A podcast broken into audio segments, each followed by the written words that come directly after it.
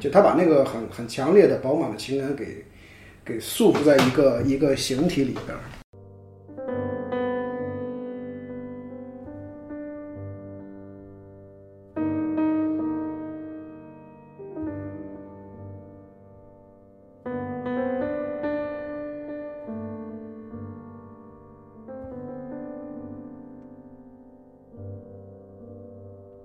就是我看他的作品看过两三部，就全都睡。不过这部影片三个多小时，我是真的是特别精神，我说这个你为什么没睡？我很奇怪。睡不着。这个这个很震撼。啊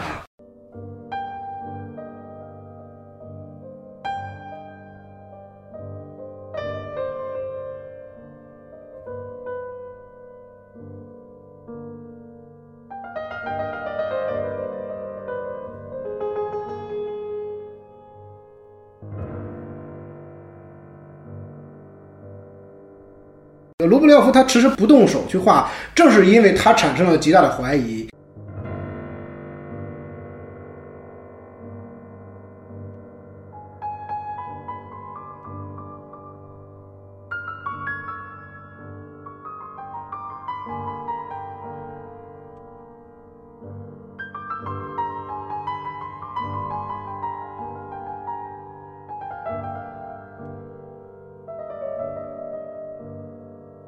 他唯一有勇气能够做出主动行为的时候，都是他在利他的，都是他在为别人出发。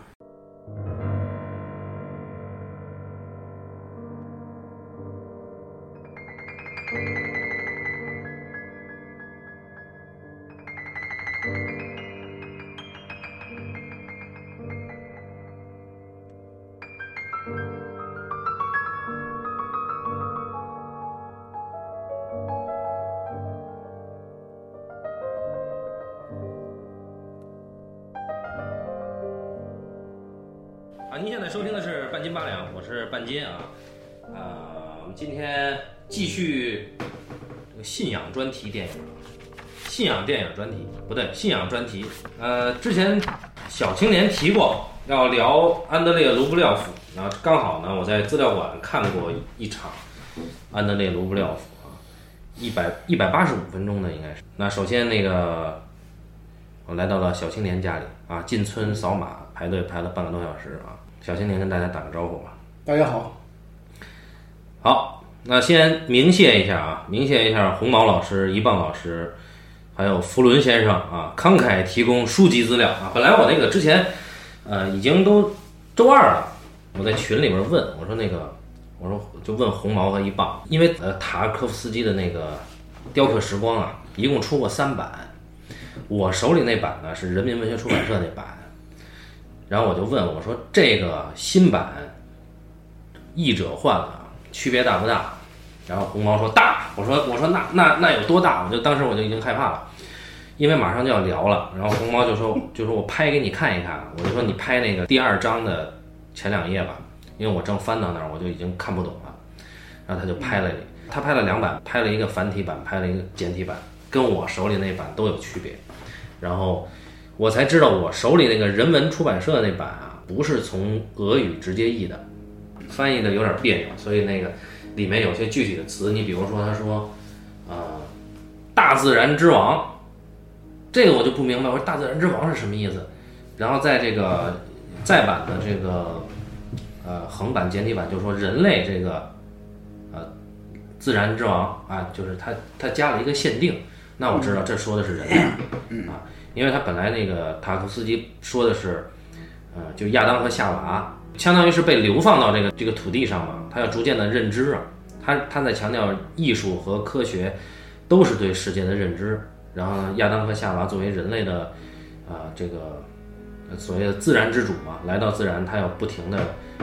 去认知，做这个行为，他是从这儿开始讲艺术的特性的。然后我说那赶紧赶紧那个闪送给我一本吧。然后红毛就问还要不要别的，我说那塔科夫斯基这个关于卢布廖夫应该没有别的了。他说还有啊，他说有一有一本书叫《七步半》，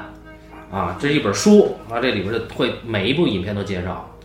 然后我说哦，还有那怎么办？我说那你把这个也闪送吧。然后这个时候一棒出来了，一棒在群里说关于塔科夫斯基有这么几本书，啪啪啪啪。我说我一本没看过，因为也来不及全都，就就比如说买啊或者闪送，可能可能都有点麻烦。然后呢，一棒和红毛就帮我去找电子书。呃，曾经做客到我们节目福伦先生啊，就给我提供了几本电子书。所以呢，先明谢一下大家啊，要不然这个资料不会这么不会尽可能的全吧？好。那我们现在要聊这个作为信仰专题的一部影片，啊、这是塔科夫斯基的第二部作品啊，呃，那小青年很早就看过这个影片，你也是从事呃这个这个行业的嘛，你也是干这个的，那肯定干哪个呀？这就干这个的嘛。你看卢布廖夫肯定有你的不同的更深的体验，所以就先不让你说话啊。我我我先跟大家介绍一下影片信息啊。呃，一九五九年，莫斯科有一个修道院，它名字叫安德罗尼科夫修道院。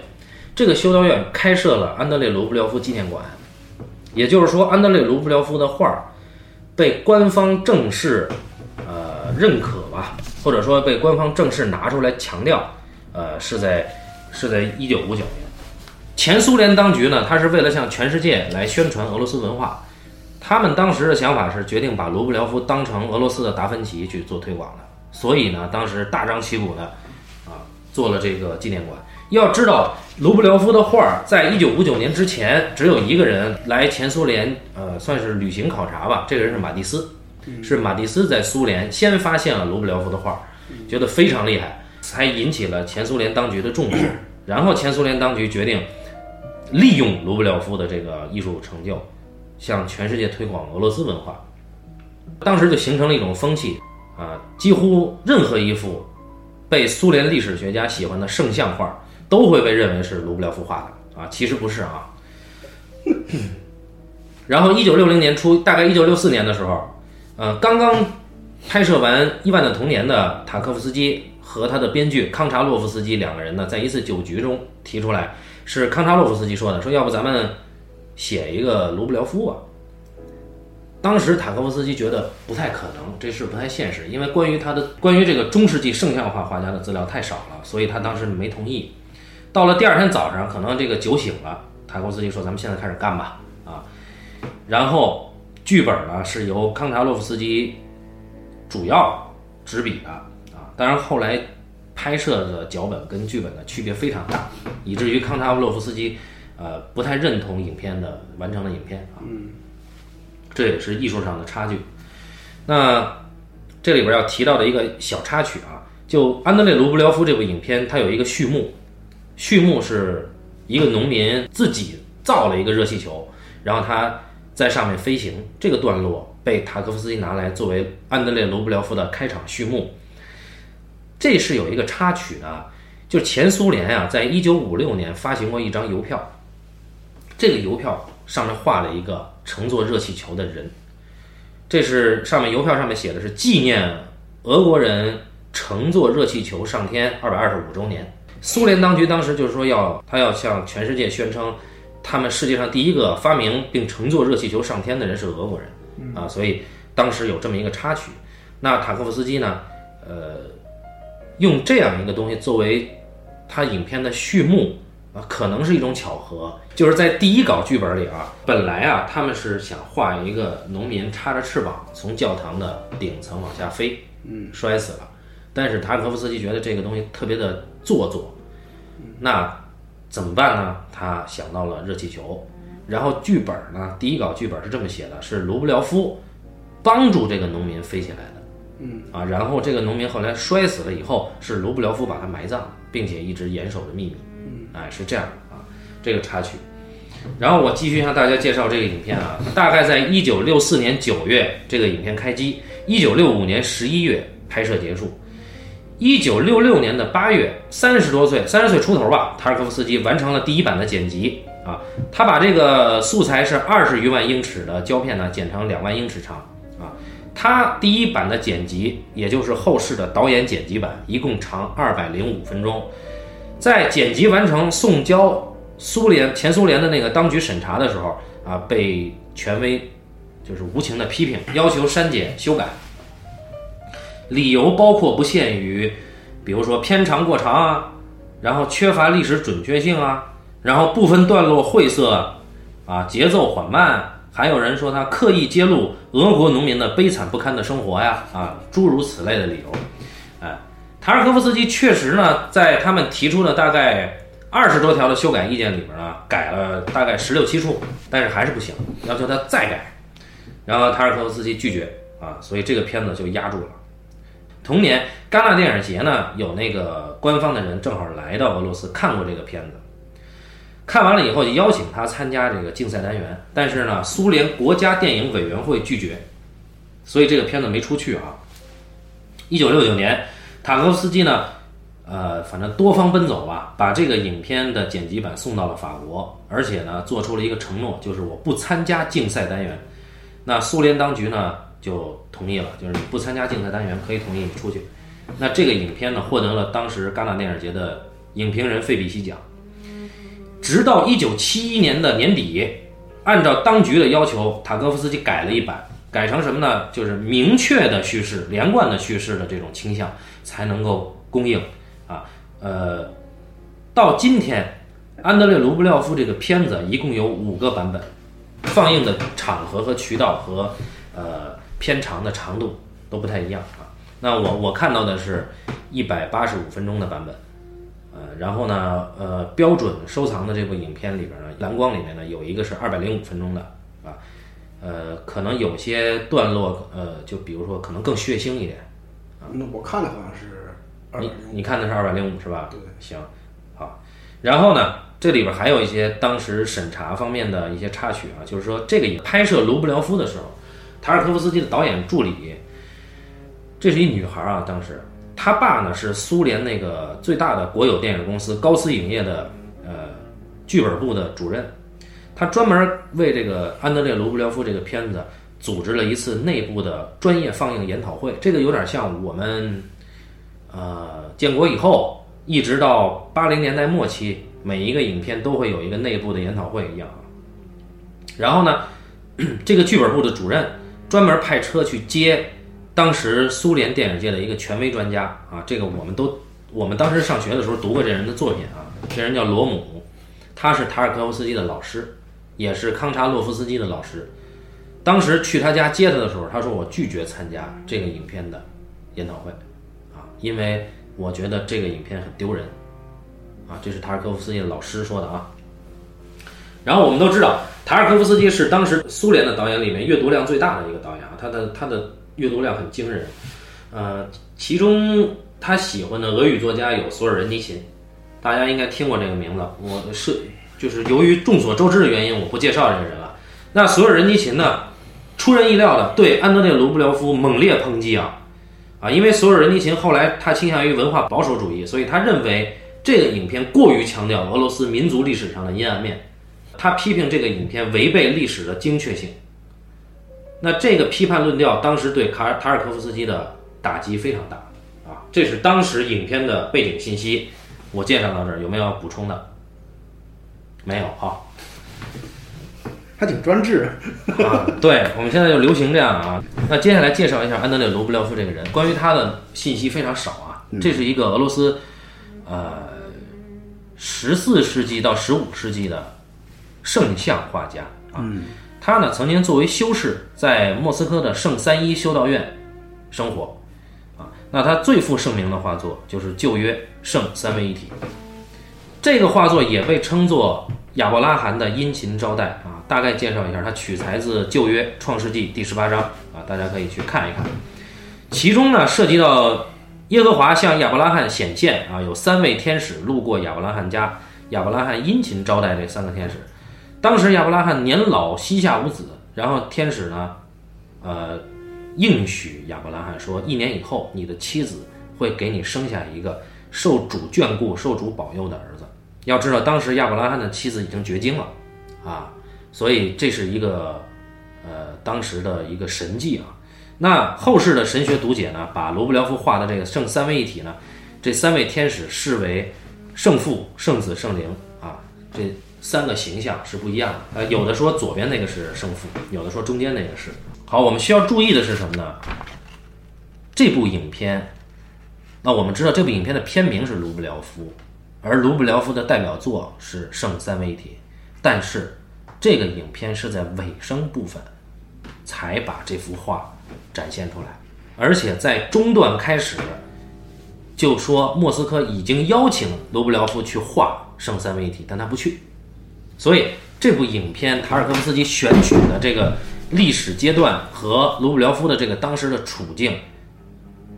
打破了我们对于一个所谓传记、历史传记片的认知啊。一般我们拍这个历史传记片啊，比如说张思德，哈哈，那就是啊，这个人一生中做了什么伟大的事儿啊、光辉的事儿啊，对不对啊？但塔可夫斯基这个影片把他代表作、创作过程全部屏蔽，没有啊，就只在最后叙事部分之外的影片尾声才展现了这个画作的细节，而且不做任何介绍。这个关于圣三位一体这个话，第一次在这个影片里被提到，我印象中是他的好朋友，也是后来背叛他的那个一起做修士的那个基里尔，他老了以后再次见到安德烈的时候，他向安德烈·罗布廖夫忏悔，当时他出于嫉妒啊，对他的这种呃，比如说流言蜚语啊，这个污蔑栽赃啊，等等等等，那。忏悔之后，基利尔恳求安德烈接受圣三一修道院的邀请，去莫斯科画这个画儿。啊，当时的安德烈呢，他发了沉默誓言，他是不说话的，啊，所以他没有动身啊。再有一次就是这个影片的叙事部分的最后一幕，叫注中，注中的最后一幕，也就是这个影片最为震撼的高潮段落。这注中的少年波利斯卡，他注了这个钟以后，听到钟声敲响了以后。他是驻中团队的领头人，但是他没有和其他的工匠享受这个喜悦，他是倒在地上，一直在那儿浑身颤抖的痛哭。这个时候，啊我们发现安德烈是在这个时候才打破了他的沉默誓言啊！这个时候抱住波利斯卡，安慰他说：“咱们俩结伴去莫斯科，你驻中，我画像。”哎，那这个时候他才打算动身去圣三一修道院。然后这个时候，镜头。缓缓地摇向旁边已经烧完了的这个木柴堆，然后再叠化到罗布廖夫遗存画作的细节展现。啊，那一共就提过这两次啊。那这种取舍很有意思。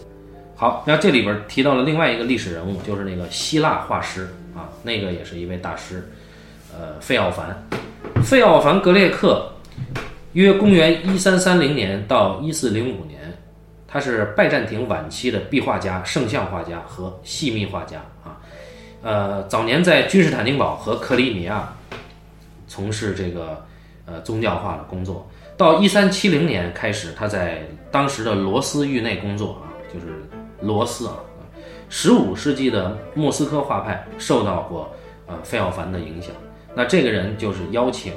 安德烈·卢布廖夫跟他一起作画的那个老头。啊那还有最后一个要介绍的呢，是历史时间坐标。我要给大家提供一个这个故事发生的历史时间坐标啊。这个故事一共大概有九个段落，它的时间节点选取的是公元一四零零年到一四二三年啊。它九个段落是不连续的，但是故事没有超过这个时间段。在罗斯领土里里面啊，罗斯民族呢，当时还在鞑靼人的统治之下，就是蒙古啊、突厥啊，那那个过去叫鞑靼。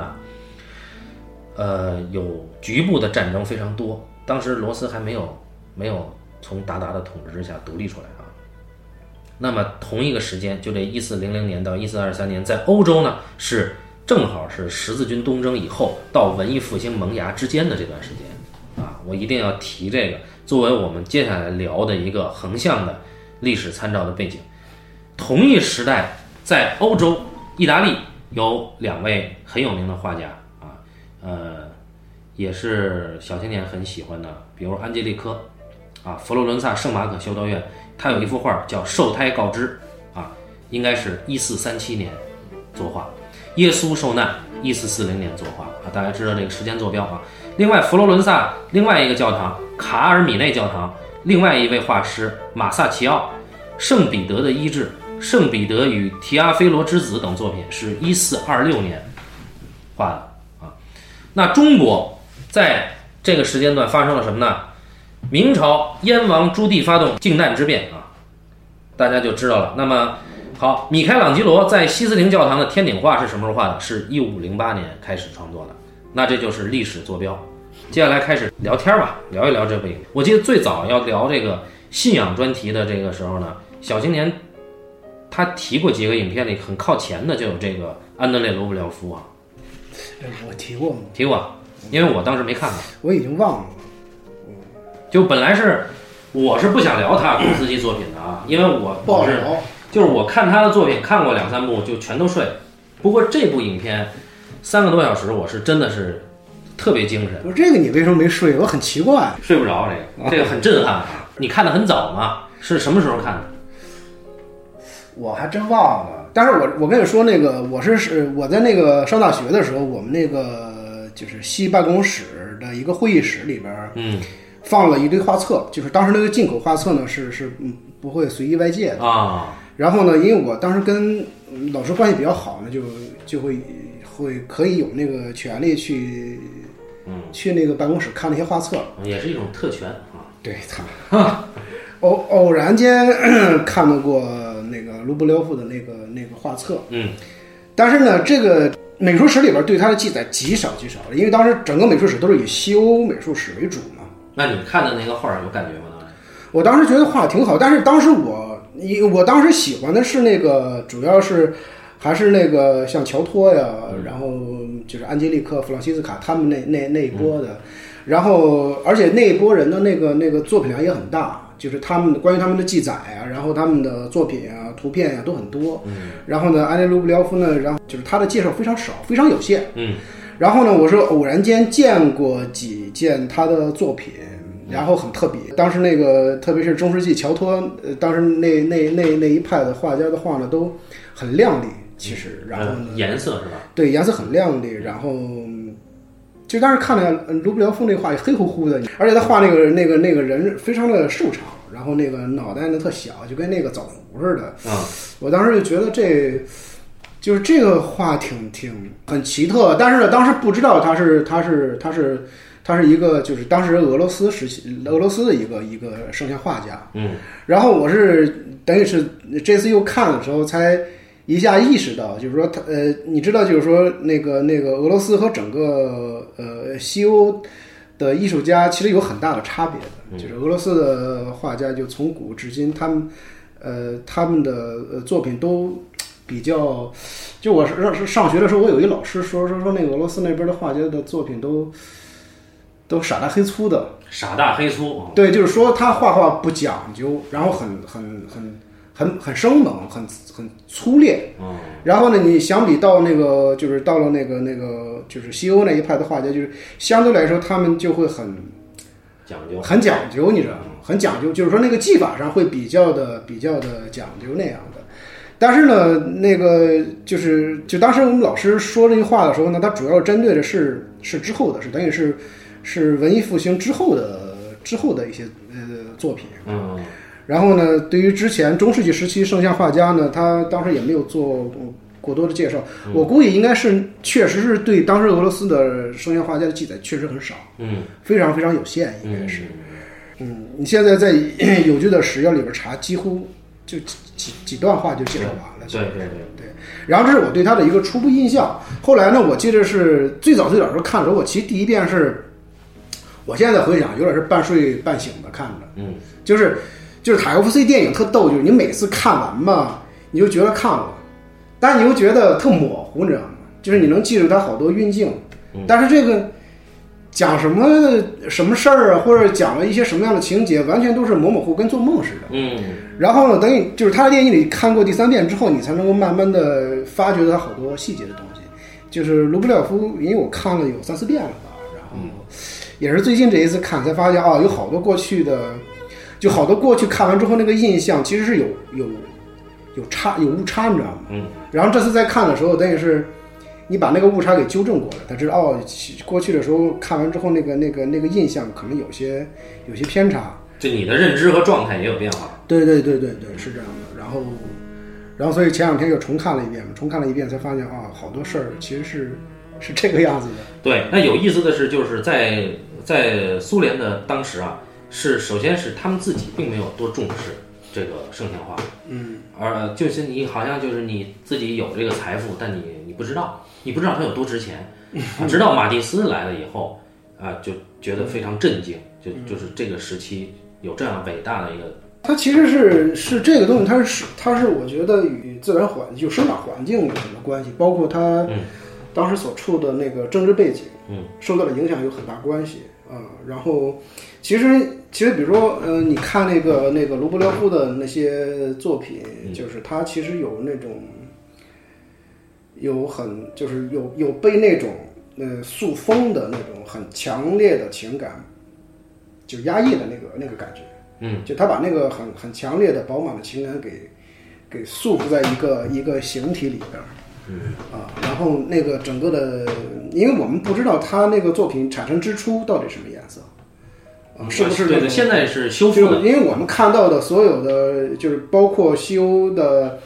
呃，中世纪时期的石壁画，都是被风蚀之后的嗯退化的颜色，看着很漂亮。但实际在最早他们刚画完的时候，颜色非常鲜艳，嗯，就是不见得是我们喜欢的样子。嗯，它可能被被被被这个经过经过呃岁月的侵蚀呃之后呢，它慢慢的那种鲜艳的颜色褪去了，嗯它留下的是那种非常漂亮的，嗯、灰灰的那种那种颜色的时候，嗯就会它它人人去观赏的时候，它会更舒适一些嘛，它不会那么强烈和刺激。啊。对，但我看那个就是陈丹青老师他在那个局部呃局部里边就就专门提到安吉列科嘛，他确实说安吉列科的颜色就像跟你说的其他的那画家的颜色是有区别的，安吉列科嗯对也不浓重，也不也不对艳丽。对对对对，嗯所以安吉丽科的对然后那个正好卢布廖夫他也是很很暗的对啊，也也不是艳丽的颜色。啊，但是他俩的境遇也不一样，因为安吉列科到晚年是甚至可以被委任为主教的啊，虽然他没做。对那卢布廖夫倒不是， 卢布廖夫确对，就是你会觉得安吉丽科的整个的生平过程没有那么跌宕起伏啊，就是就是你在那个卢布廖夫的作品里边，你可以看到苦难，你知道吗？嗯，就是他有那个苦难的东西。嗯，所以说你看影片里边，他始终在强调，就包括他跟那个他那个就是那个希腊的那个那个那个老师叫费奥凡费奥凡争辩的也是这个东西，对就是他认为上帝应该是仁慈的，但是费奥凡认为就是说，呃，你的圣像画应该是是是严肃的，是威严的，甚至是具有恐吓的那种那种性质的存在。他说上帝应该是一个非常威严的一个形象。嗯，啊，然后呢，他说呃所有的人进到教堂里后，里边之后感受到的其实是那庄严肃杀的那种那种感觉。他用这个石壁画来震慑他的他的民众嘛。但是那个那个那个那个卢布廖夫就不这么认为，他觉得那个所有人来到这个教堂里边祈祷的时候，他应该感受到的更多的是温暖和爱和关爱。嗯，这一段很有很有意思，就对对是他是受难嘛，就对是他把他以那个俄罗斯的方式拍摄了耶稣受难的那个过程。对对对在在那之前，费奥凡和卢布廖夫俩人在论辩，对对对论他们对于宗教的认知和在作品上怎么体现宗教，对，怎么体现就是你对上帝的那个情感啊。嗯，那呃，感觉上费奥凡呢比较精英主义。就是对就对是说，呃，他觉得大多数人都是蠢货啊，然后那个愚昧啊、粗鲁，不停的在犯同样的历史的错误。对，因为他们说实话，就是过去的那个圣像画家，他们其实是，他们其实是掌握一定权力的人。就是你知道，过去的圣像画家其实基本都是修士。嗯，对。然后呢，我们知道，在那个呃，就是中世纪时期是黑暗时期嘛，是欧洲的黑暗时期嘛。就是说，在那个时期，一方面就是说，就是具有绝对权力的是是是是教会嘛。教会就有绝对的权利。然后呢，其次是是是贵族皇权，然后才是底层民众。然后呢，就是底层民众其实受到双重的压榨，一方面是教会的精神压榨，一方面是贵族的这个物质压榨。嗯，然后呢，其实是整个中世纪时期人是过得非常痛苦的，又加上后来的大瘟疫时期，然后呢，就是民不聊生。在那个时期，恰恰呢，宗教呢没有起到一个很好的一个一个救赎人的一个作用。嗯，就是我们知道那个时期有一个特别，呃，就现在看有很荒唐的叫叫叫救赎券嘛，啊，啊、他们要要花钱买那个救赎券，然后其实就等于是教会的一个变相的一个压榨民众的一个方式嘛。那就买券儿了啊，对对，包括我们知我们知道的那个整个的十字军东征，其实也是以上帝的名义，其实是在就他们以上帝的名义说是要收复失地，嗯，实际上也是一个变相的一种侵略战争嘛。然后就是说，所有的一切都是以上帝的名义发生的，然后长时间的对民众的就是欺压和凌辱，其实都是以上帝的名义来进行的。嗯，对，所以说在那个时期、就是，就是就是我看这个这个电影的时候，我其实没有把它当成一个传记片来看，它也不像是一个传记片，对，它其实在描写一个一个一个一个信徒的一个一个一个成长过程吧，可以对这么说。对对对，就是你知道，就在那个时期，就一开始的时候，它是个它不是一个很很有名的一个，就呃，卢布廖夫不是一个很有名的一个一个一个艺术家，他其实，在那个时候，他只是一个一个助手。它这地方上有点名儿，对，就就是我们知道，就是说，在过去，就是欧洲中世纪时期，包括古典主义时期，那个那个呃，你学画不是它，它跟现在完全不一样。嗯，它需要你要跟一个师傅做十几年的学徒。嗯，就这个十几年过程当中呢，你要一开始从开始帮这个老师挤颜料。嗯。然后呢，呃，呃刮调色盘，最后帮他崩框，就是做做框子，开始，嗯最后开始进行的就帮他那个那个那个起形，或者帮他刷颜色什么的，就是从工匠开始做，做十几年工匠，你才能够慢慢的自己去画些东西。嗯，就是它是一个非常严苛的，而且漫长的一个学徒的一个过程。嗯，对。然后呢，就是说他一开始的时候，在在一开始的时候，并不是一个很，只是在地方上是稍稍稍稍有点名气的这么一个画师。 就是相当于你在昌平啊我哎我操，不带这么埋汰人的。啊，那这里边很有趣的就是，在安德烈跟费奥凡的论辩之前，安德烈是在小地方的修道院，嗯，但是那个基里尔他的一个等于是师兄是吧？对先出来了，出来以后他就去到费奥凡的画正在画的那个教堂里面，嗯，然后呢，费奥凡说你们当地都在说安德烈多出色，啊，基里尔说我觉得他不怎么样啊，然后那个我觉得你这个啊牛逼啊，这然后呢那个费奥凡就说说你愿不愿意做我的助手啊，他很很开心，他同意了吗？同意，他说，但是呢，你得你得去我的那个修道院，当着所有的面说，我要你做我的助手，对吧？对结果呢， 他他主要是这中药提了说你一定要当着那个那个卢布廖夫的面儿对，然后呢，过了过了几天呢，哎，他自己没费奥凡没有亲自去，派了一个信使到了修道院说， 啊，我们需要一个助手去协助费奥凡画圣像画，呃，我们希望谁去呢？希望安德烈去，我操！然后基里尔就他妈怒了，但是这里边有有有意思啊，就直到后来。呃，后来就没有按照时序去讲安德烈怎么样去跟随费奥凡画，嗯，但接下来出现的就是他俩已经在那个呃丛林里边在论辩了。那我们就会看到这里面有一个很有趣的现象。嗯，首先，安德烈的天赋是早就被传颂的了。嗯，就是说他是有一个画圣像画很有天赋的人，很有名儿，在地方上很有名。嗯，第二，在安德烈跟费奥凡的论辩过程中，他们提到了一个很关键的话题，就是安德烈他没有真的接受上帝给他的天赋，或者说他没能真正呃心安理得的接受这个天赋。但费奥凡是在享受上帝给他的天赋。费奥凡说：“上帝，他的意思大意就是，上帝就是看顾少数人，我就是其中之一。”你也不应该浪费你的天赋。但是那些人啊，就他妈活该，意思就是啊，那但是其实呢，呃，卢布廖夫的意思就是说，我希望画那些嗯人，对呃我我觉得上帝应该去看顾那些嗯人，只只是我我希望他能在我的画作里显现。嗯但就像你刚才说的，费奥凡他要画的是另外他理解的上帝的那一面，它这里边儿很有意思的，就是我们要折回去说一下啊，嗯，就是当那个基里尔去找那个费小凡的时候，他其实那个那那那一段里边儿，他最后给了那个那个费小凡的耶稣的，就是他画的耶稣像的一个、一个脸的一个特写，对，然后就你可以看到他画的那个耶稣是非常一个刻板，就是线条非常的僵直，嗯，然后很很很刻板的，就是说你其实我看的话就觉得像一个嗯挺挺好的一个活儿，嗯就是说他他那个作品里边是没有灵魂的，就是说他是一个技巧非凡的一个画师，嗯嗯，然后包括后来他的言论里边，就包括到了第三段，就是说，呃，安德烈的激情的这这这个章节里边，他们那个论辩的时候，你会发现，其实就他的作品为什么是那个样子的，正是因为他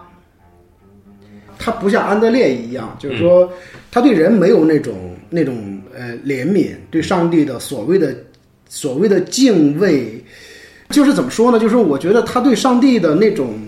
那种敬畏是出于一种职权的敬畏，它不是那种发自内在的那种那种情感的那种、那种东西。嗯，也就是说，费奥凡的理念基本上可以用“理所当然”四个字。对对对，然后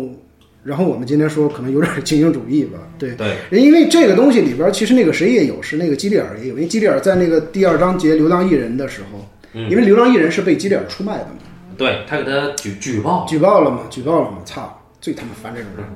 然后，然后呢，因为当时是是那个在他们在那避雨的时候，那个流浪艺人调侃了一下这个这个这个三个修士，然后呢，基里尔就非常生气，说了这么一句话，说上帝创造了教士，魔鬼创造了流浪艺人。对然后紧接着他就出门去去那个告密去了。对，那这块儿当时没表，对对对对，然后就去告密去了，然后接着那个那个那个那个士那个来了几个那个士兵，就把那个流浪艺人给抓走了。嗯，然后呢，就是说，其实这场戏里边一开始有，就是这个章节里边有一场戏我特喜欢，就是三个修士从那个从那个从从那个外边要进屋的时候，哦这个时候啊那躲个雨，对镜头一转，那给了那个屋内一个一个全景。对，它其实是一个众生像，嗯，给了一个当时俄罗斯人民的一个众生像，就是你看到的是三个修士进门之前呢，然后呢，他把这个镜头转过去给了这个众像，你会发现当时俄罗斯的底层民众的生活状况非常的，嗯，非常的糟糕，嗯，对，然后三个修士呢就就是进到这个地方来之后呢，就会你会明显感觉到一个阶层的一个差异，嗯，对，然后呢，流浪艺人去调侃的时候，就是说他们就是说，你知道底层人只有这么一种消遣的方式，嗯，然后呢，在那一个时刻里边，就是说这两个有着绝对阶级差异的呃这三个人呃三个人，然后和这些民众同在一个屋檐下的之后，就是说暂时处于一个平等的状况里边。你知道吗？然后那个流浪艺人去通过这种调侃，其实是为了拉平这个呃阶级差异的。嗯啊、然后呢，就是你紧接着下一场戏就是基里尔说完这句话之后，出去出门之后，然后一会儿呃来了那个官兵把这个流浪艺人带走了，然后同时底层民众的快乐被夺夺走了。嗯，这个时候雨停了，然后三个修士。离开了这个这个这这个这个木屋的时候，那个那个丹尼尔回头跟他们说：“祝你们好像快乐还是什么。”然后所有的人都是非常木然的去对看着他。整个那个呃那个氛围就变了。对对对对，然后你会发现，就是说，就是底层民众的喜悦和他们的和他们的痛苦，就在那个一场戏里边，一下就是短短的几分钟之内，它展现的非常的非常的自然。对，然后那个那个时期，我看这场戏，就这个章节里边，是让我很动容的是是这一个连贯的戏。对，所以他在他在那个空间里边儿，镜头的走法是不一样的。他出去以后，还给了一个就是前后景的一个，对对对对对对，在后景里边，那个那个官兵把那个流浪人驮在马上，在河的对岸嘛。嗯，但是那个时候雨出了那个很厚的雨雾，对对对啊对，然后在那个雨幕帘里边儿，啊，对对就是他们在树底下，对。远处是那个对暗堤，而且他们是处在一个平行的一个视角里边，嗯，然后呢，就会你会发现这里边有一个绝对的一个一个一个阶级差异的，对，然后那个基里尔的所有的作为呢，其实在强调他的身份的，就是我是一个修士，其实我跟你们不一样，嗯，说句不好听，就是打心眼里边就没瞧瞧得起你们，就是这么这么这么这么那个那个什么的。就是他们认为，就修士，就包括教会的呃教会的神职人员，其实，在那个时候是绝对的认为，就是说我们是上是是上帝的，是上帝的，上帝的助手，就是我们是替神办事的人员。神职人员嘛，对，说你们呢，其实就是我们替神来办事，就是说我们相当于是我们和神是在一个啊， 在一个地儿的，对，所以说他们就是就是那种优越感是是是是骨子里的那个东西，所以安德，所以那个卢布廖夫其实是很很特别的一个修饰，你知道吗？就在整个影片里边，你会发现他他充满了这种纠缠，嗯你知道吗？就是说，呃包括到了他那个第四个章节，第四个章节节日的时候，你会发现，嗯第四个章节我是特别喜欢第四个章节的，就突然之间那个那个整个电影的那个那个静态，嗯，就动起来了。嗯就是非常激烈，就整个第四个章节一直处在非常非常有节奏的这个韵律当嗯，中。对，本来穿着衣服的，他都他妈脱了， 是吧？啊对，然后还让一女的给骚扰了一下啊。然后呢，你会发现，就底层民众通过这样的方式来获得快乐。然后呢，就是安德烈就尾随一个女的进入一个一个房间的时候，被那几个那个男的农民给抓起来了。然后呢，安德烈在那个时候就诅咒那个女的，说说说说你们这是这是纵欲，是亵渎上帝。嗯然后我要诅咒你们怎么着的。然后这个时候那女的就就上前啊，强吻，啊对，强吻了他。然后呢，并且说了一些我我忘了当时具体他说了什么。他说爱有什么区别啊？对对对吧呃，安德烈说得爱上帝嗯，啊，然后我们人跟人应该是兄弟之间那种爱，啊对对对对对对然后对。就像他和达尼拉那种啊，对对对对吧，其实，在那个第四个章节里边是，等于是是对于他的信仰的第一个，呃，也就是说，如果从第三个章节安德烈的激情，就是他和那个费小凡的那个激烈的激辩，是他咳信仰动摇的一个起点。嗯，然后到了节日的时候，等于是就开始撬动他这个信仰了，就整个这个节日这个事件。他的身体是很诚实的，对，身体很诚实的。然后呢，就是这一一系列的发问，包括那个那个那个那个漂亮的女人对他的一些举动，使他开始对自己产生怀疑了。直到第二天早上，他回到那个那那个人群当中的时候，他的他在船上， 对他的朋友们去问他说：“你昨天晚上去哪儿了？”嗯，他没有说他去哪儿了。对啊对，你管着我去，对，你要知道，就是在在在宗教这个系统里边，谎言是一个非常大的罪。嗯，你知道吗？所以说他那个时期，就是他有那种羞愧感，就是非常复杂的情感。然后在就这个时候，就在这个时期，在这个时候，突然之间，就是官兵在在在在追，就是在追那那个那个那个男那个男女，就昨昨夜的那个那一对男女的时候，嗯然后就就在他们身边发生了这一系列的事件，然后那个女的就，呃，跳河。脱脱脱光了衣服，在那个河里边就从他的船边游游到很远的地呃，那个那个，他就一直没穿，方啊，是一直没他就有。 一直没我穿。记我我我我记可能有有点有点记差了，然后然后他就一直一直看着那个那个女的游过去，这个时候有一个那个镜头摇起来，摇了一个大全景，然后就看那个女的就是从那个水里边就游到了这个画外，嗯，然后基本上这个章节就结束了。然后就是这个时期，其实他又产生了一个深刻的怀疑，就是我对我们我们主张的那个就是那个那个宗教的爱和人和人之间的情感，就到底是什么？就上帝对人到底是一个什么样的一个情感？然后包括那些官兵追追捕那个男女的时候，他们是处于一个什么样的职责？因为他们是亵渎了神灵的，就是说所有的一切都是与教会的教义为相违背的。对，所以说你要受到惩罚的。然后你想想，但是你回到这个这个呃人群当中的时候，这个女人跟他说的话就是爱是没有差别的，嗯，人和人之间就是应该有这种爱。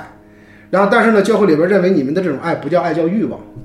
啊，然后呢，就是说他其实有点禁欲主义那个东西吧，对，这个叫淫邪嘛，因为你没有在他的那个宗教的观念里边儿，你没有被祝福，你对你也不是婚礼，嗯，对，你是出于这个欲望为目的的一种交购啊，所以我哎 操，嗯教狗，最后都要审判你，对吧？啊就这意 思。对对对，但实际上，就是天亮以后抓他们的那些官兵是那个大公的。嗯那个官兵嘛，就是就是那个叫什么大公忘了，是弗拉基米尔大公，对对那那对，那也个是他应该是他应该是他去的东家，对他去画圣像这个东西啊，对对对对对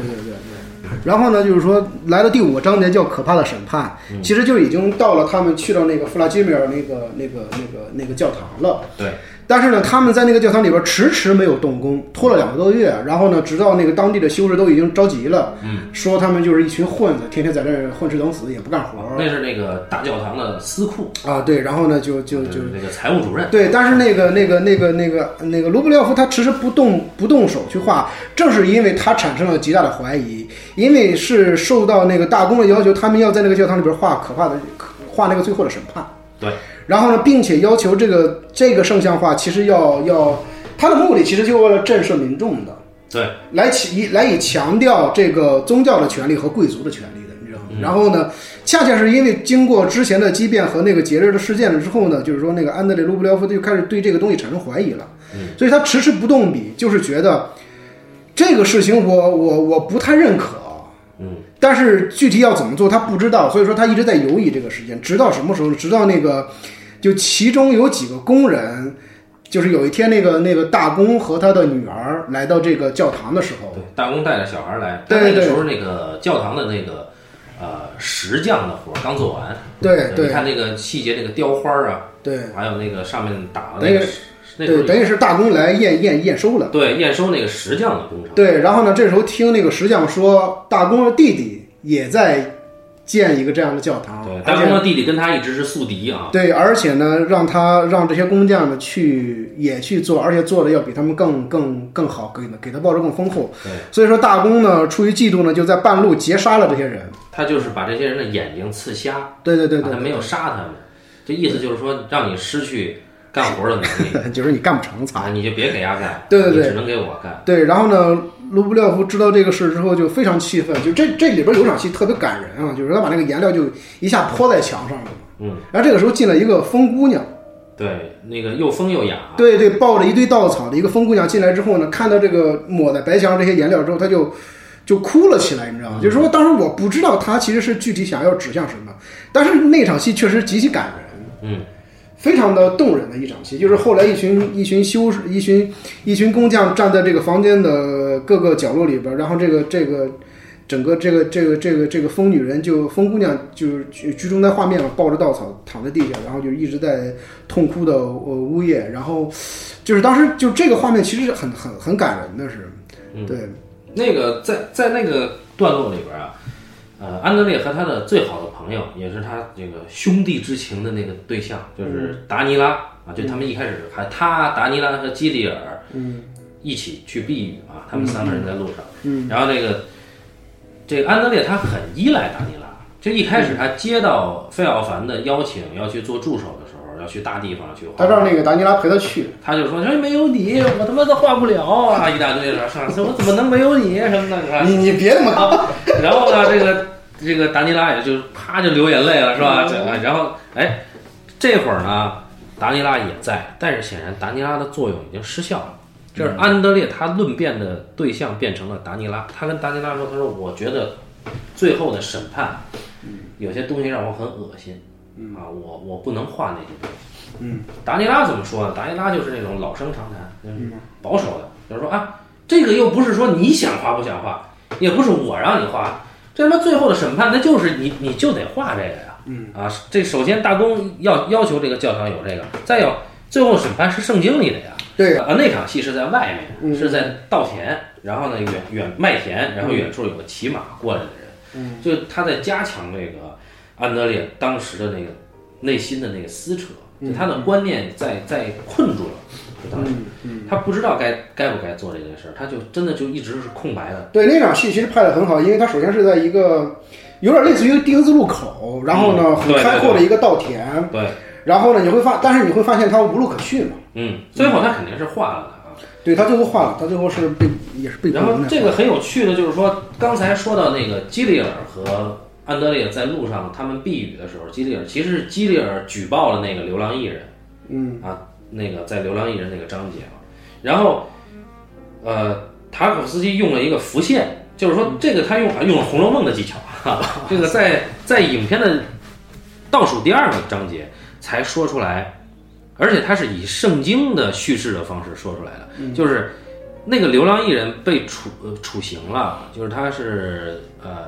割了半个舌头，啊对，舌头就剩一半了，坐了十年牢。然后他一直认为是安德烈举报了他，所以他要用斧子劈安德烈。嗯，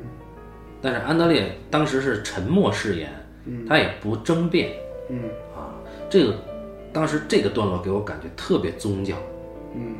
啊，就一就是到底谁是有罪的那个，嗯，对吧？你被人认为是有罪的这个人，他没有争辩，嗯，他就嗯默默的等着你那一斧子砍完也就砍了。然后这个时候基里尔在旁边就冲过来了，嗯，对吧？但有趣的是，基里尔没有认罪，嗯他是到最后才跟那个安德烈说说那是我点的，我是嗯我举报的。他但基里尔没有对流浪艺人忏悔，对他是对安德烈忏悔。对所以在基里尔这儿，即便他忏悔了，他也没有把流浪艺人当成是一个平等的人。对，所以这个，嗯呃，塔尔科夫斯基那个时候在拍这个影片的时候才三十岁啊，这是他的第二部作品啊， 所以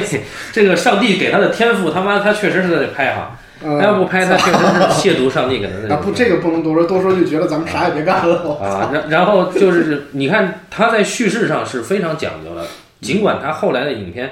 他不是做那种戏剧性的东西，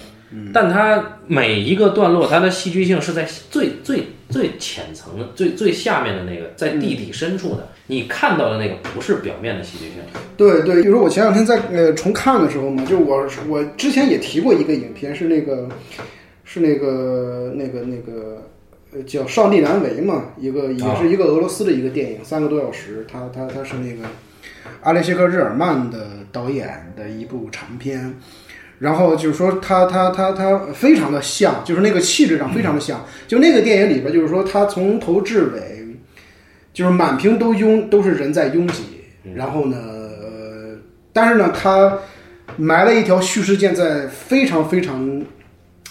隐秘的地方，就直到你最后整个电影看完之后，你才知道这个电影讲了一个故事。哦但你看的过程当中，你丝毫不觉得它是一个叙事电影。哦，嗯，他就是感觉你像看他舞台剧，人在那个舞台上就是张牙舞爪的去去做些事情。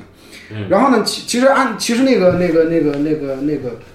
塔可夫斯基的电影就就就就就这个对对对，就是你这个看样他他拍这个欲望，就是那个那个野河的那个仪式，嗯，呃，安德烈的就是他看到了那个男女，就整个那村儿里的男女就就各种的这个露天野河嘛，嗯，他当时有一个很漂亮的女孩儿，就是在在那个丛林里边儿就被那个男被她的男朋友这个拖倒了嘛，嗯，然后安德烈就在旁边就看看，然后他塔可夫斯基怎么拍这个欲望呢？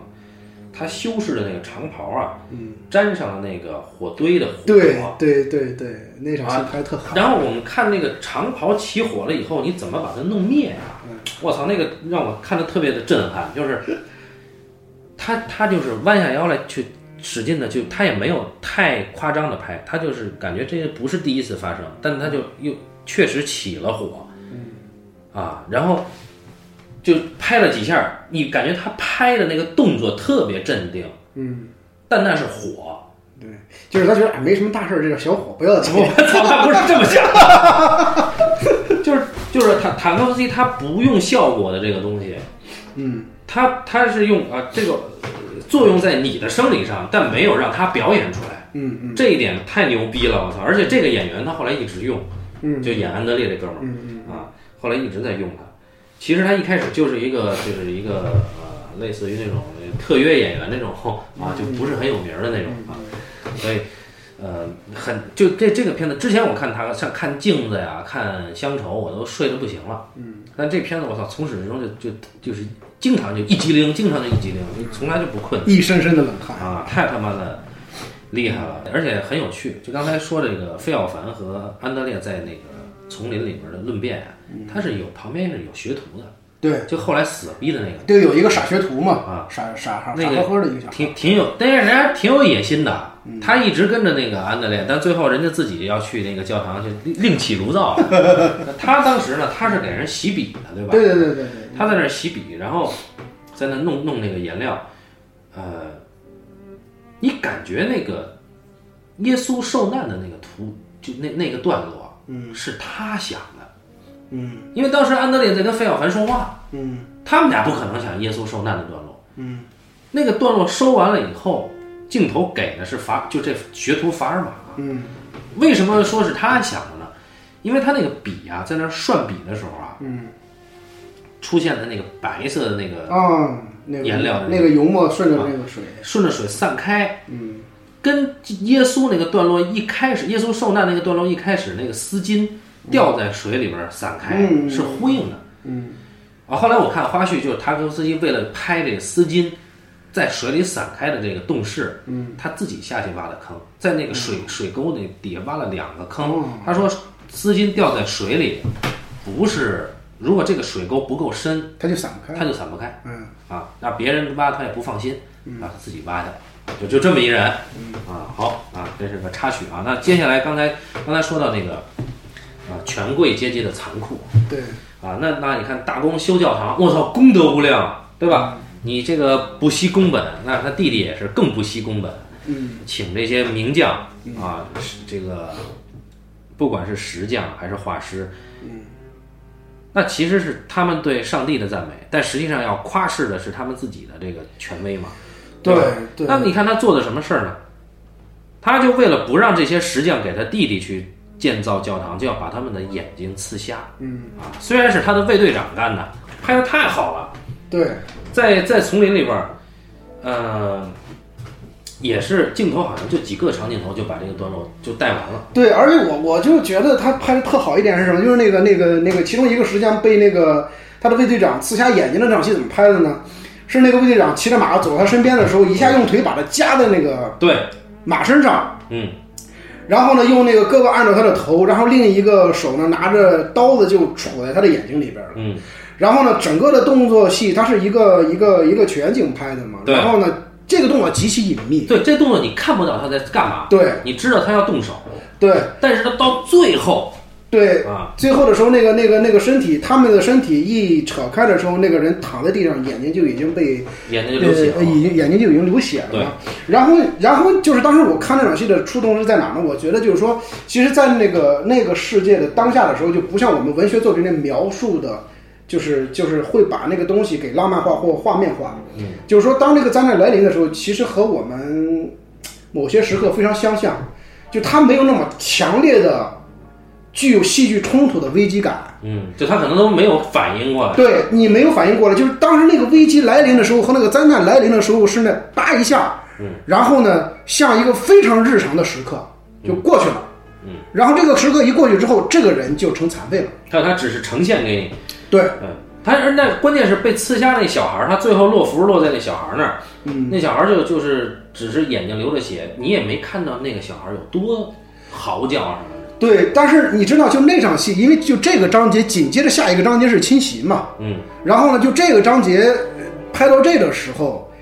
其实它有一个非常，我是觉得它有一个非常强的一个隐喻在，在在就是感觉像是那个灾难即将即将来临了，你知道吗？啊、你觉得末世的感觉啊，就是那个痛苦的时刻已经来，就是你知道，在这个时期，嗯，就是从第一个章节开始一直到这儿的时候，就是说这个，就是这个这个权力之间的争斗，嗯，其实不是争斗，就是说上层对下层的这个这个这个挤压，嗯，从最初的只 最初的只是殴打那个流浪艺人，已经升级到了完全的人身伤害，而且不带任何嗯愧疚心的，嗯就是我是理所当然的，像对待一个畜生一样嗯，对待底层民众的，你知道吗？对对，因为他们有权利啊，对对对，就是他，他整个影片一直在讲这个权利，这个权利用运用在底层民众身上的时候，这个这个权利所爆发这个暴力不断升级的一个过程。那、对，啊是，然后你看，从这个章节过渡下一个章节到侵袭的时候，就是大公的弟弟为了要干倒干倒大公，嗯，然后呢就就联合了鞑靼人之后，来联合了鞑靼人来来洗劫这个这个这个弗拉基米尔城嘛。嗯然后你看整个整个过程里边儿，就是这个这个这个洗劫的戏拍的非常的流畅。对对，然后你看，就在这个过程里边儿，所有的民众是没有任何还手之力的。那场戏拍的有点炫技，就是嗯，呃，就他拍那个战争戏啊，就因为因为他在在花絮里边讲过，他嗯之前呃呃，苏联拍战争戏拍的最牛逼的爱森斯坦嘛，啊嗯嗯然后他就提出来，他就说那也不是我的理嗯，念哎，你知道吗？就是那场戏的背景音乐啊，啊，就我听那个背景音乐，老想起那个，就是那个战舰飞扬机号那个奥德赛阶梯，你知道吗？然后那个，然后呢，他是用他是用长镜头拍，他用长镜头拍呢，跟拍的这个鞑靼人骑马掠过那个，比如说、呃民众生活的地方，然后直接奔向那个主城嘛，在这个过程里边呢，他不断的，因为他是长镜头跟拍，他不断的横移出来，不停的有前景出现，就是就是他中间就是骑马往前挺进突击，嗯，但是呢前景呢，它会一会儿闪现出来啊，呃鞑靼人在强奸老太太，啊，再往前右变前景，因为他跟拍，嗯，前景右变，就是几个几个守守城的人，大公的士兵在杀这个鞑靼人，然后再往前拍，有几个人可能在在用那个长枪在戳死一个老头儿啊这种，他这个拍法就包括那个鞑靼的那个鞑靼将军那王宫，嗯，那鞑靼将军那个王宫啊，我一看我就知道他妈他是那个。他是一个就是苏联的一个电影明星，他演过什么呢？他演过呃《红军与白 军》我看你发那个图片了，呃，就匈牙利人 啊，他是那个匈牙利导演杨索拍的一个片子，叫《红军与白军》里边的那个一个一个一个演员。呃，《红军与白军》是一九六七年拍的，跟这个影片几乎同时。嗯啊，然后我一下我就穿越了，我操！我说这个这个，他这他马术确实牛逼，人家就是蒙古人啊，嗯，马术确实牛逼。然后真正让我想到的是什么呢？就是塔科夫斯基拍的这个场景。你仔细回去看《红军与白军》的时候，你去看红军和白军之间互相砍杀的那个场景，嗯，拍法非常像，嗯，因为杨索是匈牙利的长镜头大师啊，然后塔可夫斯基呢也是用长镜头的，他们拍摄战争场面，就是我是觉得很神似啊，嗯，就就是只不过杨索比他走的更实验性一点，嗯啊，所以就是在这种大场面之下的残酷，他们是用长镜头拍，拍用前景的不停的换，嗯，中间这个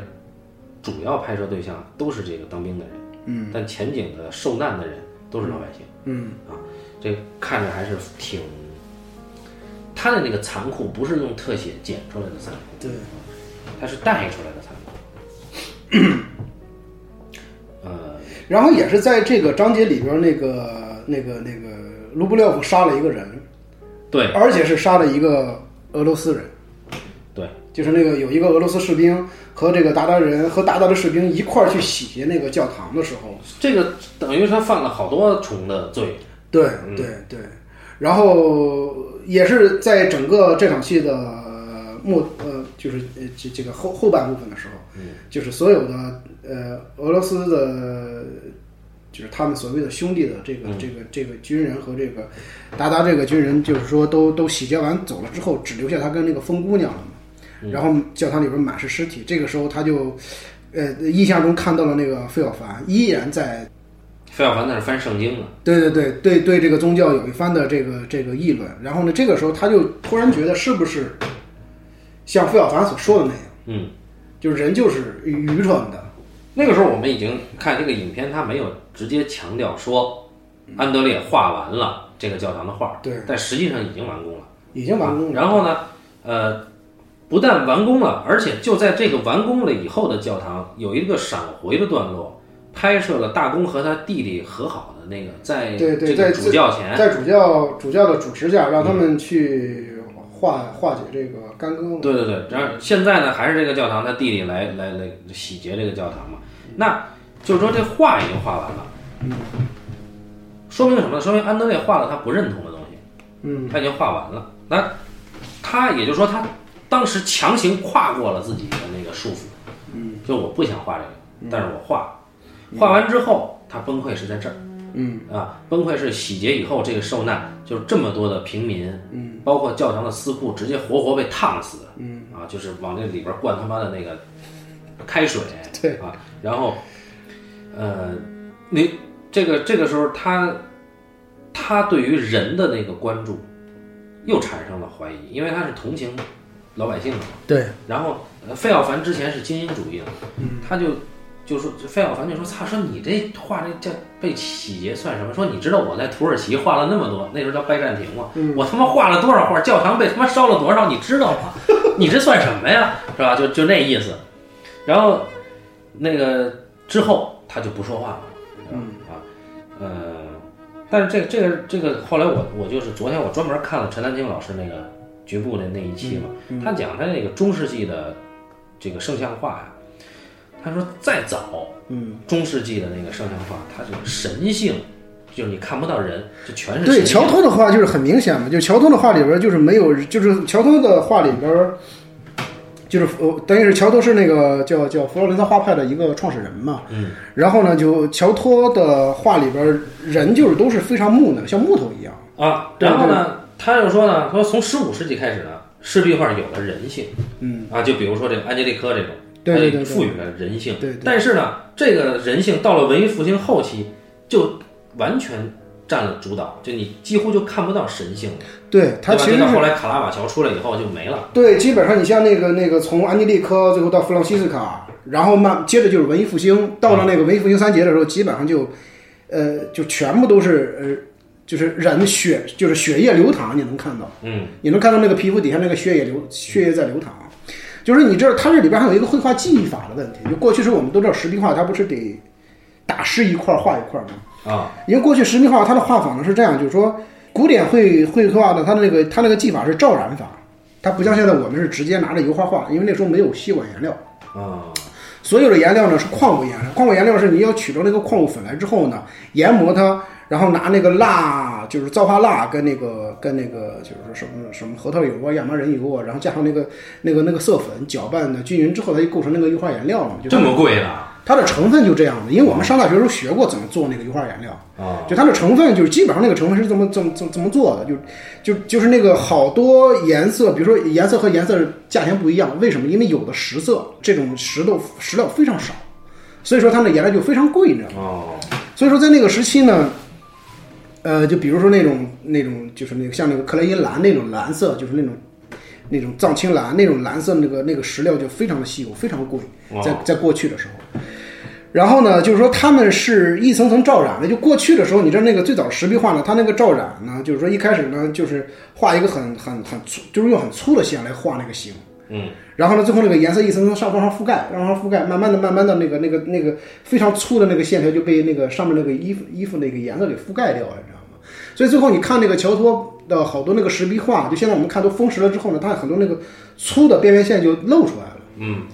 然后呢，就是说，呃，然后你看他那个时候，就我我那时候又看的时候，我就觉得啊，你看那个时候他们一层层罩染那个颜色，其实是不断的把那个颜色给，就是让人感觉到那个那个那个那个衣服的厚度和体格那个体型的，就是那个那个肌肉骨骼的厚度，你知道吗？但那个时候的人的造型能力很差，嗯，他不像那个文艺复兴时期人画的那么栩栩如生，你知道吗？到了后期的后期的时候，他们那个。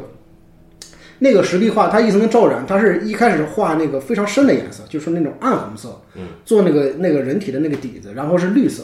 然后一层层往上照白，照白，照白，照白，然后最后它呈现出那个人的皮肤下面那个血管，你能感觉到嗯有血液流淌。其实我们所说的这个人性的东西，其实是从这个技法上展现出来的。啊，是一个生理学的，对，它就是你看到的是人的血液在流淌，肌肉、骨骼，包括我们知道那个达芬奇那个时候就是说开始研究那个解剖，解剖了嘛。就如果说不是不是宗教原因的话，就是我们的科技可能要比现在就医疗科技，嗯，机械科技可能要比现在还要早个几百年，应该是。嗯，啊，因为我们都知道达芬奇密码嘛，达芬奇那个所谓的达芬奇密码就是好多那个达芬奇的手稿都是反着写的，嗯，因为那个时候你一旦被被抓住之后就要执行火刑的，那可了不得啊，哦，啊，所以说他有好多那个时候做了好多那种模型，机械模型，嗯，比如潜艇啊，大那个那个坦克，啊然后包括它的解剖的图纸什么的，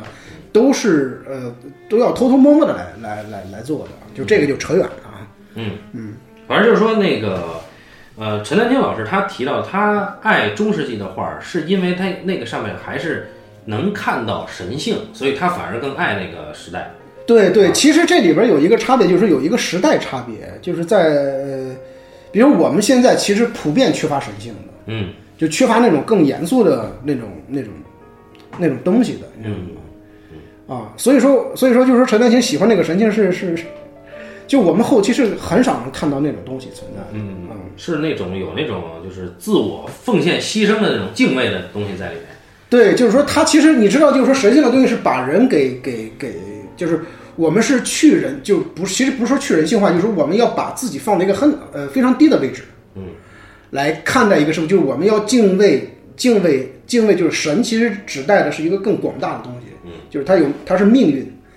啊、它是我们呃呃超越我们的无法理解的更庞大的。然后所以说我们要对自就是它是一个自然的一个指代，就我们要充满敬畏心嘛。但是在之后就是说，呃，随着那个启蒙运动啊、文艺复兴的这样的一个发展，就是我们对人自身的关照越来越多了。然后这个时候，其实直到现在的时候，就是我们就是已经到了一个就是说，差就就老子只有我了，你什么这个那个呀，你知道吗？ 就是到那个程度。所以说，它它不同的时期的时候，我们对一个事物的感官是不一样的。往后说啊，嗯这个后来呢，又发生了一件事儿，就是哎也很震撼，就是那个那剩余啊，就是那个那个那个那傻姑娘，嗯，到后来大家吃不上饭，对吧？啊对饥荒，这个时候我们要来到下一个下一个章节，呃，沉默啊啊。沉默，这个时候是，你看这个时期是侵袭是，以呃它这个有一个时间标志是一四零八年，嗯然后呢，到了沉默的时候一四一二年，也就是过去这四年，他已经沉默了四年了。嗯嗯，就不说话，这然后呢个也挺牛逼的啊，对对对不说话，然后不说话也不做任何事情，对对。然后呢，就这个过程里边，就是说，其实他从侧面交代了当时这个这个，就俄罗斯的底层民众已经生活非常困难了，包括教会的生活也非常困难，因为这个章节里边还有那个谁，那个基里尔已经回到了这个教堂。对，瞎了一只眼睛，啊对对，然后整个人穿的破破烂烂的回到了这个教堂，希望教会再能够重新收留他。 因为是因为一开始呢，他一发现那费奥凡要的是安德烈以后呢，他就大骂他那个教修道院，他就说你们家教是什么腐败，然后他妈的审判你们家的，我他妈不干了，然后他走了，嗯，对吧？显得自己特别的对，还打死条狗，清高啊，还把他一直跟着他那条狗给打死了，我操！嗯现在他妈的回来说你收留我吧，我操，我没没饭吃了什么的，嗯，当时就只只有苹果吃嘛。对对对对对，都是烂苹果。然后这个时候，那个等于是大家都吃不上饭了。哎，我我发现了一个特别的，呃，特别震撼的一幕，就是那傻姑娘啊，想要因为饥饿嘛，嗯她想要跟那个达达的将军去当给他当妾，嗯啊，就走了。他其实没我，我觉得那傻姑娘是不不知道她在说什么。但是她傻姑娘知道有饭吃对对，有饭吃，有衣服穿，啊，她是跟着那个嗯，就是有有一个大围大毯子给她裹上了，嗯啊，戴然上一嗯帽后戴一头盔，她挺开心子，的。给她一块马肉。对，然后关键是这个时候安德烈要拉他，嗯啊，就是因为他不说话嘛，所以他只能用行动就阻止他。可是呢，没用，傻姑娘吐啊，啐他一口，是 吧？啊，那就其实就跟之前那个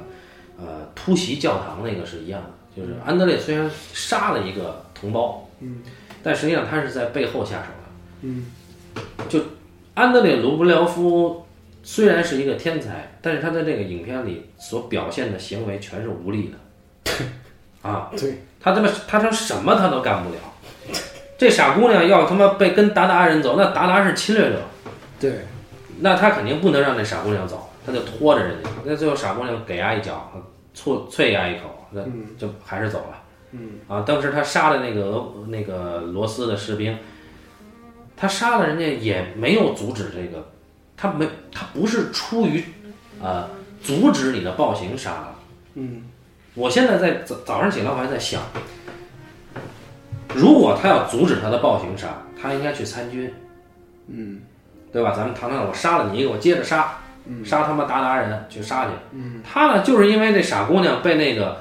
被那鞑靼人和俄罗斯人拖上去了，他要救这傻姑娘，或者说他出于本能他杀，那谁知道那一斧下去有没有一种呃自己情绪在里面，这不好说的。所以那个他犯了很多重的罪，其实那一斧子就是情绪嘛，嗯那一斧子就那一应该瞬间的对对对，他他他不是一个考量，所以说那一斧子下去之后，他下来之后，他就会很很在意这个事情。嗯，嗯，就是说他不是一个，就是在那个时刻你没有正义可言嘛。但作为一个修士，一个画圣像画的人，夺取了别人的生命。对你犯了很重的罪，那我操！你在基督教里边你杀人，你我操，嗯是吧？虽然那个大公和小公啊，天天杀，对啊对对，嗯但是呢，主教主教大人还是因为人家有钱嘛他人家进教堂了，啊，对，他天天杀，然后人家建了教堂，你就是杀人合法化嘛，是对吧？啊啊，有杀权几利个人怎么着了？对对对死几个人算什么呢？是吧？是是是，不经常有人这么说吗？对对对。他妈的，然后呢，这个安德烈的无力感确实是一直在，就一开始他接受费奥凡的邀请的时候，他就已经展示出脆弱，对他其实整个过程里边都很被动，你会发现。对他很脆弱，然后呢，他也很，其实他是一个很懦弱的人，就是比如说那个，呃，那个他，就是其实他去偷看人家野河，那个女孩儿把他给放了。但是后来那个女孩被兵去抓的时候，他也没管，人女孩就在河里游泳游过去，他妈他的船就在这块儿，他也没说伸个手。人家女的也没求到， 是啊，但是这就那女的都比他有骨气，我操！人家就非常懦弱了，就这个人。那直到什么时候他不懦弱呢？这就就到下一个段落了。对，你看他在那个阶段里边，就是那场戏是什么？那个女的游过去，安德烈没有正眼看那女的，嗯他始终是低着头在用眼睛瞟那个方向。嗯，啊，就是他，当他呃，他这是一也是他逐渐在觉醒的一个过程。就是他一开始他什么都不做，后来他做了呢，但是他做不了。你比如说他为了救那傻姑娘，他给一幅，那是他他确实跨出了一步， 但后来他又拦着那个傻姑娘走，那也是一个勇气了。对，嗯你在那个对他每做一个事儿，就他唯一有勇气能够做出主动行为的时候，都是他在利他的，都是他在为别人出发。这到最后，他去安慰那个小中将的时候，也是为了这个中将，他怜悯这个中将，他才能够打破自己沉默的誓言。他为了自己，他永远是一个懦弱的，这是神性的一面。对他其实是就是你看这个过程里边，他更像是一个圣徒。嗯，这是神性的一面。对他，当当他为别人的时候，他的力量来了，啊，这个很很很打动我，这个这一点。对，呃所以就是说，你看，呃，他你他先后是沉默了十了十多年，有十一年嘛，没有嗯不说话也不画画嘛。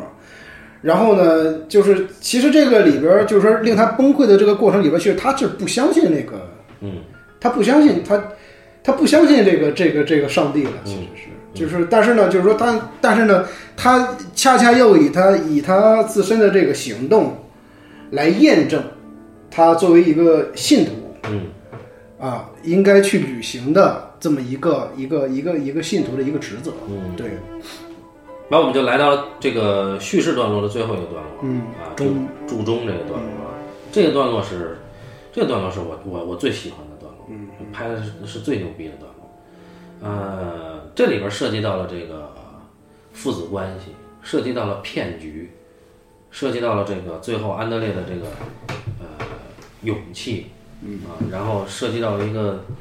视觉奇观呐、我操，这跟一开始的那个热气球升空能呼应上的视觉奇观，嗯啊，真的非常漂亮。嗯，那这是什么呢？就是说，呃，还是那傻逼大公啊，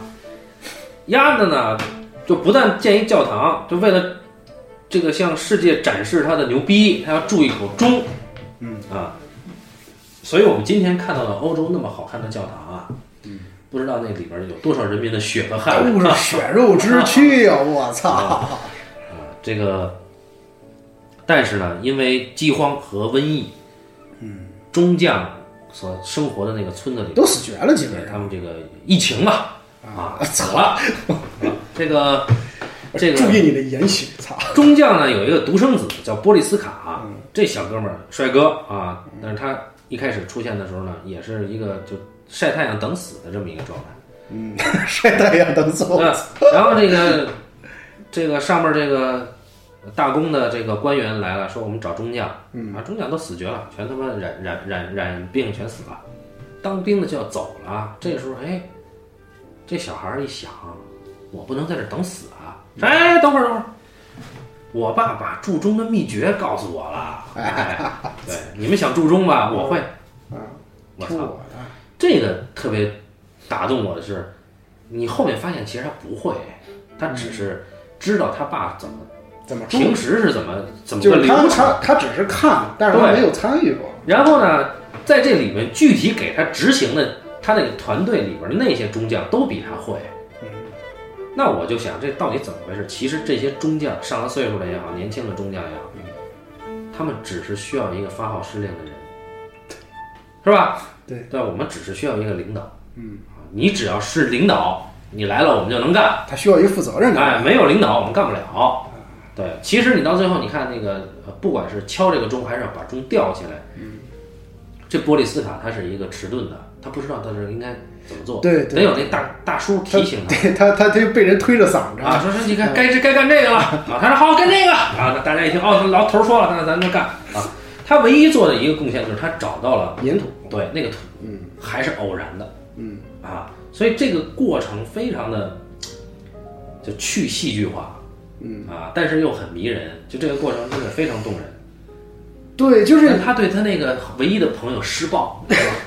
啥你丫不听我的命令，嗯啊，找了几个人拖出去打，找几个人拖出去打啊，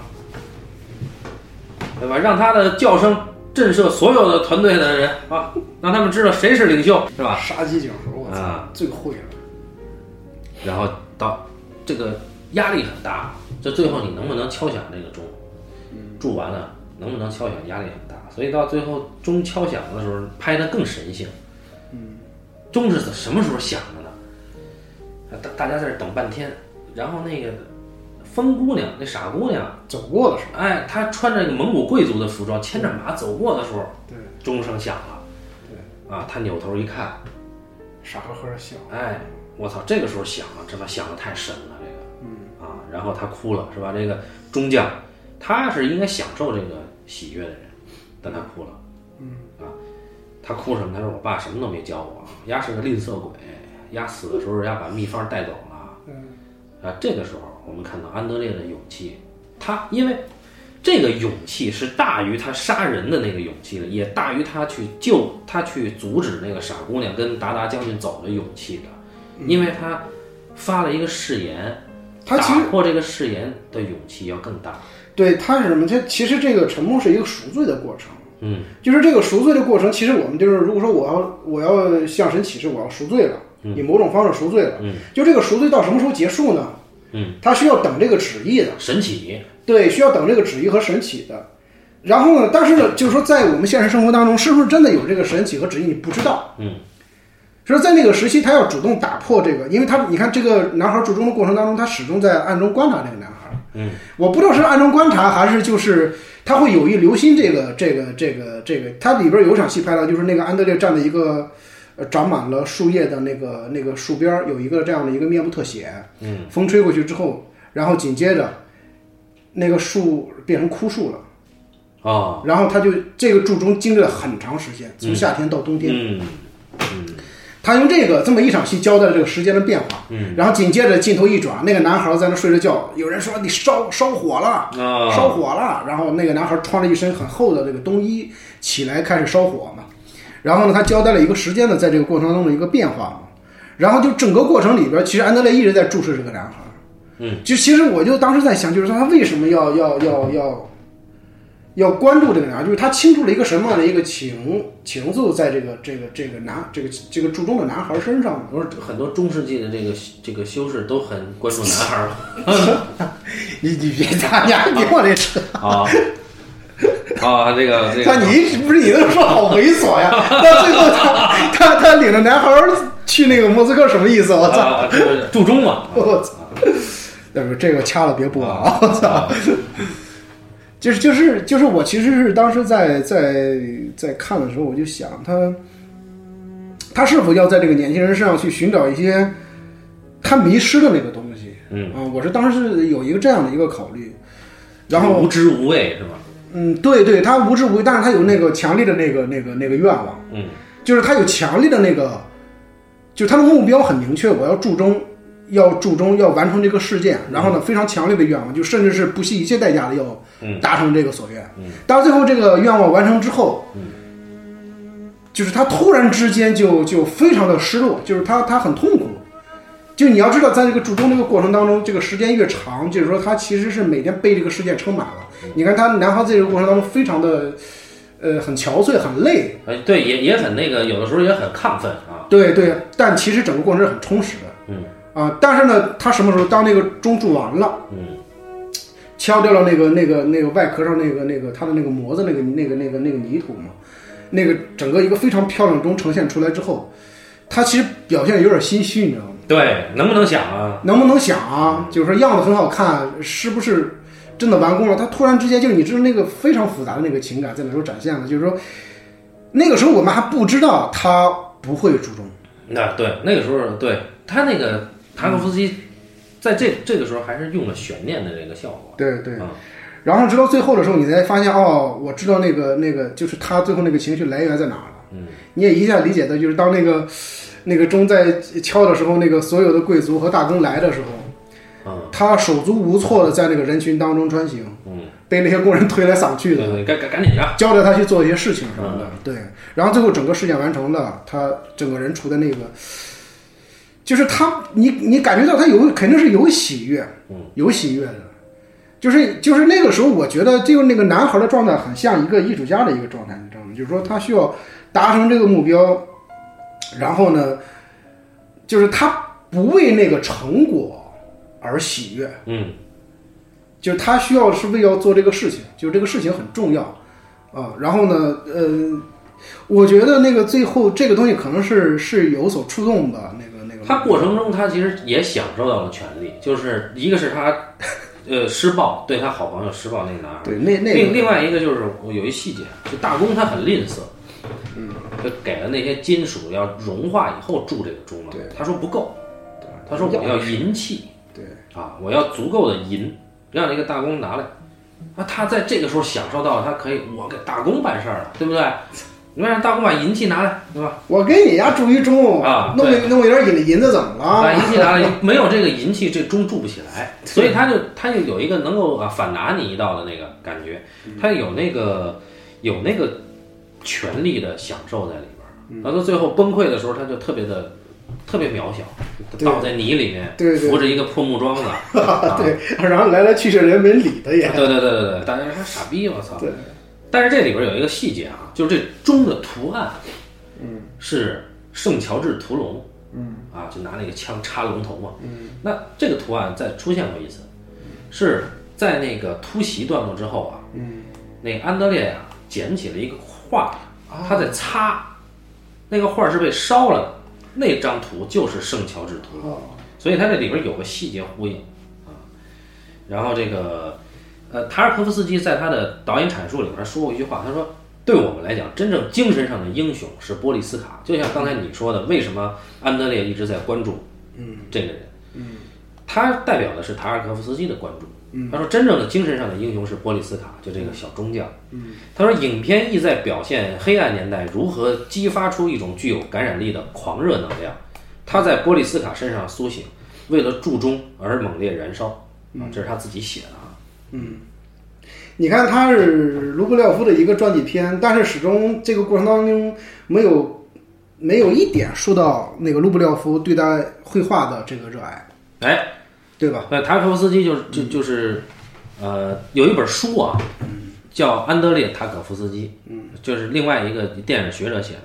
他说说安德烈发下誓言啊，停止画画不是十十年多这个时间，相当于把上帝给他的这个才能给埋藏起来了。嗯，那他要做的是什么呢？是找回这个才能，继续为上帝创作，是这样一个过程。嗯，所以在这过程中，他没有展现他画了什么。几乎你就看不见啊，他画画东西。没有没有一一点都没有，所以它就不像一个传记片嘛。对，嗯，就这个这里边儿你看那基里尔，他相当于他是相对他比较猥琐一点儿嘛，但是呢，他每次说话都是感觉他在说圣训一样，啊，就是说你这个啊，你不创作，你就是生活在原罪里啊，你违背了上帝给你的天赋啊，什么上帝创造神父，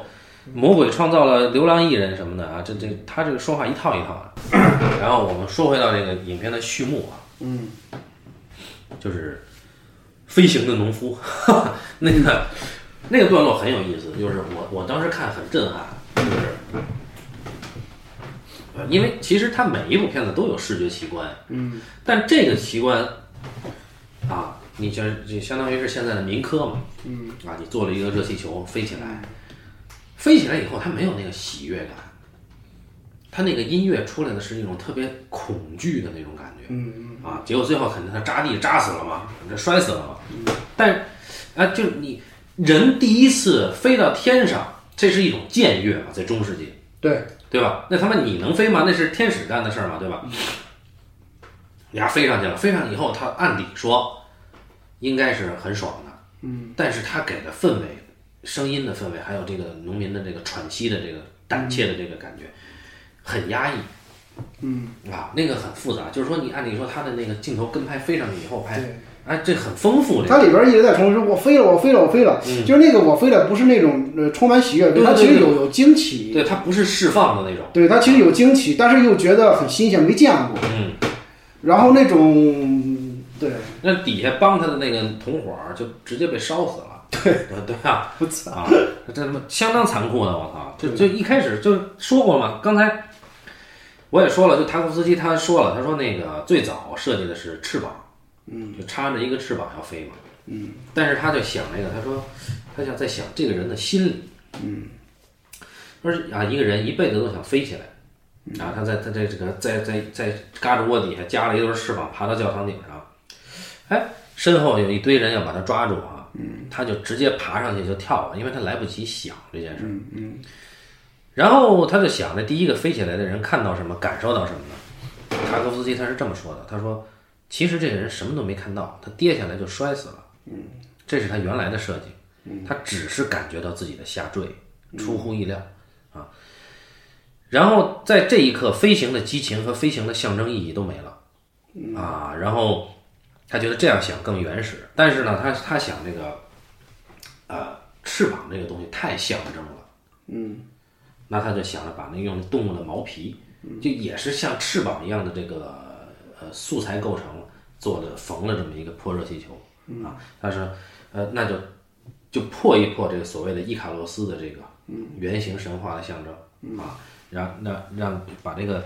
呃虚假的这种感觉给破了，嗯，这是这是一开始的那个段落，那一上来就整这么一个。跟罗布廖夫没有任何关系，在剧作上。对对对，因为我我记得我第一次看的时候，我其实不太理解，就我不是第一个这个人是谁，不知道啊，对，是吧？他跟呃之后那几个章节有关系没有？嗯，不知道。我是前两天最后一次看的时候，呃，他他他，因为他大幅大幅交代了他俯瞰那个嗯那个大地的时候，嗯经过那种村庄、对教堂，嗯对，然后他其实是一个上帝视角嘛，嗯嗯。那那那个教堂看到的那个教堂，嗯就是呃，他修修行的那个，就是卢布廖夫修行的那个教嗯堂啊。然后那个呃塔可夫斯基自己说，就是说关于这件事，因为因为他这个拍完了以后，索尔仁尼琴是质疑这个影片的历史真实性的。嗯啊，然后塔可夫斯基说说，我觉得历史是艺术的对象。嗯啊，他说呃，重要的是用过去的材料去表达自己的观点，嗯创造现代的角色。啊，就是你可以看出他后来写的这个越写越自信，但当时他就比较比较受的打击挺大的现，在毕竟索尔仁尼琴那个地位在那儿。对，当然他年纪也小，才三十岁，很年轻嘛，嗯，对于导演来说，他说就说远离考古，直接观察，嗯，要表现心理层面的真实啊，这都是他的原文啊。嗯，呃，其他的呢，其他基本上没什么了，因为他自己也说，他说我这做的绝对不是一个传记片啊，他说要探索这个人艺术创作的心路历程，分析。一个艺术家在创作出具有永恒意义的精神珍宝时的精神状态和社会情感，但是最早他那个报给电视局的时候，他不是这么说的，他跟那康查洛夫斯基说：“说我们要赞颂俄罗斯艺术家的伟大啊，这个民族艺术家的光荣什么的。”但啊是实际上呢， 是这个为拍为为了拿钱这么说 的吗？拍成这样啊我，拿投资，我操，你说好听点儿嘞，对。但是关于这个历史这个呢，我最后要提一句，就是阿巴斯的话。嗯，阿巴斯他说，塔尔科夫斯基的作品啊，彻底把我从现实生活中抽离出来，是我所看过的最为精神层面的电影儿。我认为电影就该把我们从日常生活中拉向另一个未知的疆域。啊，这是阿巴斯说的话，我觉得可以作为我们这个节目的结语。你是不是没什么话可说了？我还能说什么？你都说这句话了，我操！咱吃饭去吧，没了是吧？没了没了。好，好，那就啊，我们关于这个这一期的信仰专题的影片啊，聊的是安德烈·罗布廖夫啊，那就感谢大家收听这一期的半斤八两啊，咱们下期再见。拜拜。 heiligen Tag. Da ist erfüllet, das gesagt ist durch den Propheten Jeremias, da er spricht. Sie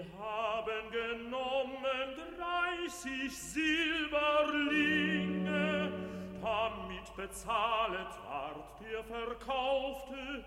welchen sie kauften von den Kindern Israel.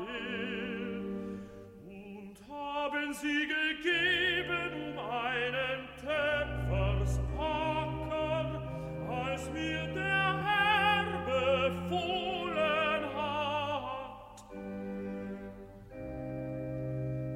Jesus aber stand vor dem Landpfleger, und der Landpfleger fragte ihn und sprach,